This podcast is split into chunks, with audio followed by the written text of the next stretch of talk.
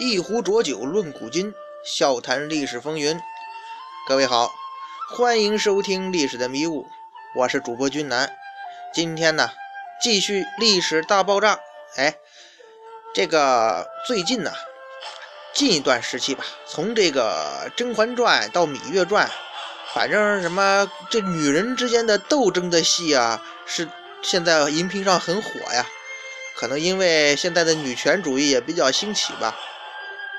咱们今天呢，也要讲两个女人之间的故事。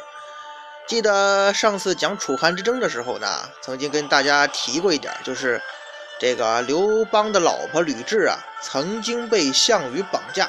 而在他被绑架期间呢，刘邦找了一小三儿戚夫人。后来戚夫人呢，结局比较惨，最后被吕雉呢做成了人棍。今天的故事呢，就是这两位帮女郎之间的故事。咱们说这个吕雉哈，那是刘邦官方唯一指定专用老婆。要说起来呀，这吕吧还是姜子牙的后代啊，正宗白富美吧，在刘邦最穷的流氓时代，被土豪把鼻嫁给了他。哎，咱们之前说过了，可能是因为刘邦长得比较帅吧，萧何跟吕太公对他都挺照顾的。其实啊。姜子牙啊，虽然说姓姜，但是呢，他是吕氏。那个时候的中国人呢，这个氏比姓要更重要。关于这个姓氏的问题啊，咱们有机会可以单独聊一聊啊。咱们再说这个吕雉，这个女人呢，那是跟着刘邦一路吃个苦的，很类似于那个后来的马大脚马皇后跟朱元璋的关系。只可惜这吕雉的名声没有马皇后好。在刘邦当皇帝之后啊，因为残杀了刘邦的小老婆戚夫人，以毒妇的名字留在了史册上。要说吕雉这个女人吧，下手确实是狠了点，但那是对仇人呢，对没有冒犯她的人，还是有恩报恩的。比如说萧何，比如说张良，他一直啊都心怀感激，因为人呐毕竟是复杂的。吕雉这个人，综合来讲。还是担得起一个女政治家的名称的，而且呢，就我个人觉得哈，戚夫人虽然结局很悲惨，但她真的是自己作的一手好死啊！当年刘邦还在跟项羽死磕的时候啊，对吧？项羽抓了吕后，就吕雉啊做人质，刘邦这个渣男呢，趁这个空隙找了年轻漂亮的戚夫人，后来吕雉回家了，看到自己在外边受罪。老公在家养小三儿，心情如何？呃，听节目的女女士们也可以设身处地的想一想那种感觉嘛。你在这边官人救我，还在那边搂着家人，哎，你自己是个小三儿，对吧？就要有这种觉悟，老老实实待着得了。他呢，戚夫人要仗着刘邦的宠爱，撒泼卖疯的要把他的儿子，啊。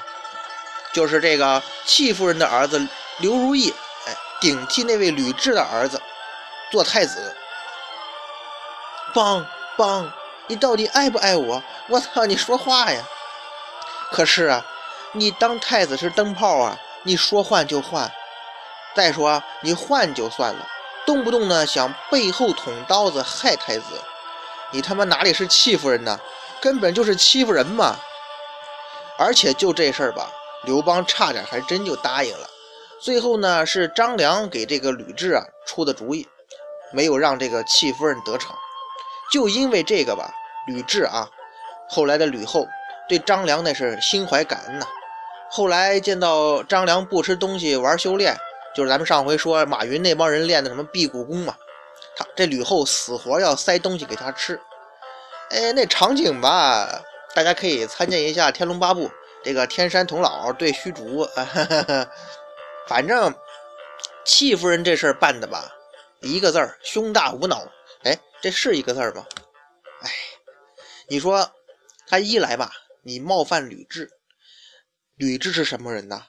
太后原配，而且性格是女王范儿，经历那么多磨难，早看你个小婊子不顺眼了。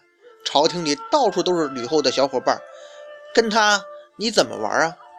二来，你冒犯群臣换太子这种事情，那跟换天差不多呀。那帮老头能随随便便答应啊？他只有唯一的一个跟他站一块的，只有刘邦。结果呢，哪哪都不讨好。这边刘邦一死，哎妈呀，可憋死老娘了！过来过来，头发剃了，去给老娘捣米去。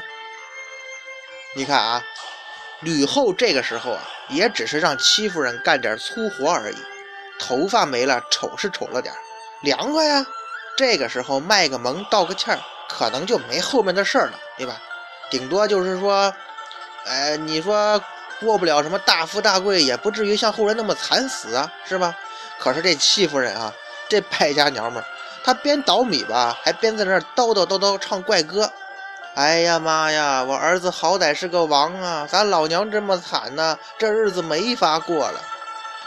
哎，你说你倒米，那就好好倒米，你唱什么歌呢？中国好声音呐，哎，一直在作死，从未被超越。这下可把那位吕雉给惹毛了。来来来来来来来，手伸过来，剁了吧。哎呀！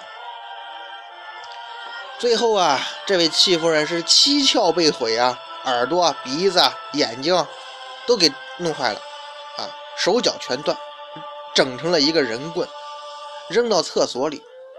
就连那吕雉的儿子汉惠帝刘盈啊，他看了都吓尿了。但是，咱说，这除了吕后这人比较狠毒之外，还怪谁呀？这戚夫人自己也真是作呀，典型的头发长见识短。没事找抽型，所以说呢，有时候提醒这这个女性朋友哈，也许呢你在某些方面呢确实占了一定的优势，但是千万不要干那种得理不饶人的事啊，甚至啊千万不要女人为难女人，要不然最毒莫过妇人心嘛，回头遭起报复来，恐怕比得罪男人的情况要更危险啊。这就是。帮女郎的撕逼史，这个故事告诉我们呢，在任何的历史时期，麦霸都是没有好下场的。你们呐，好自为之吧。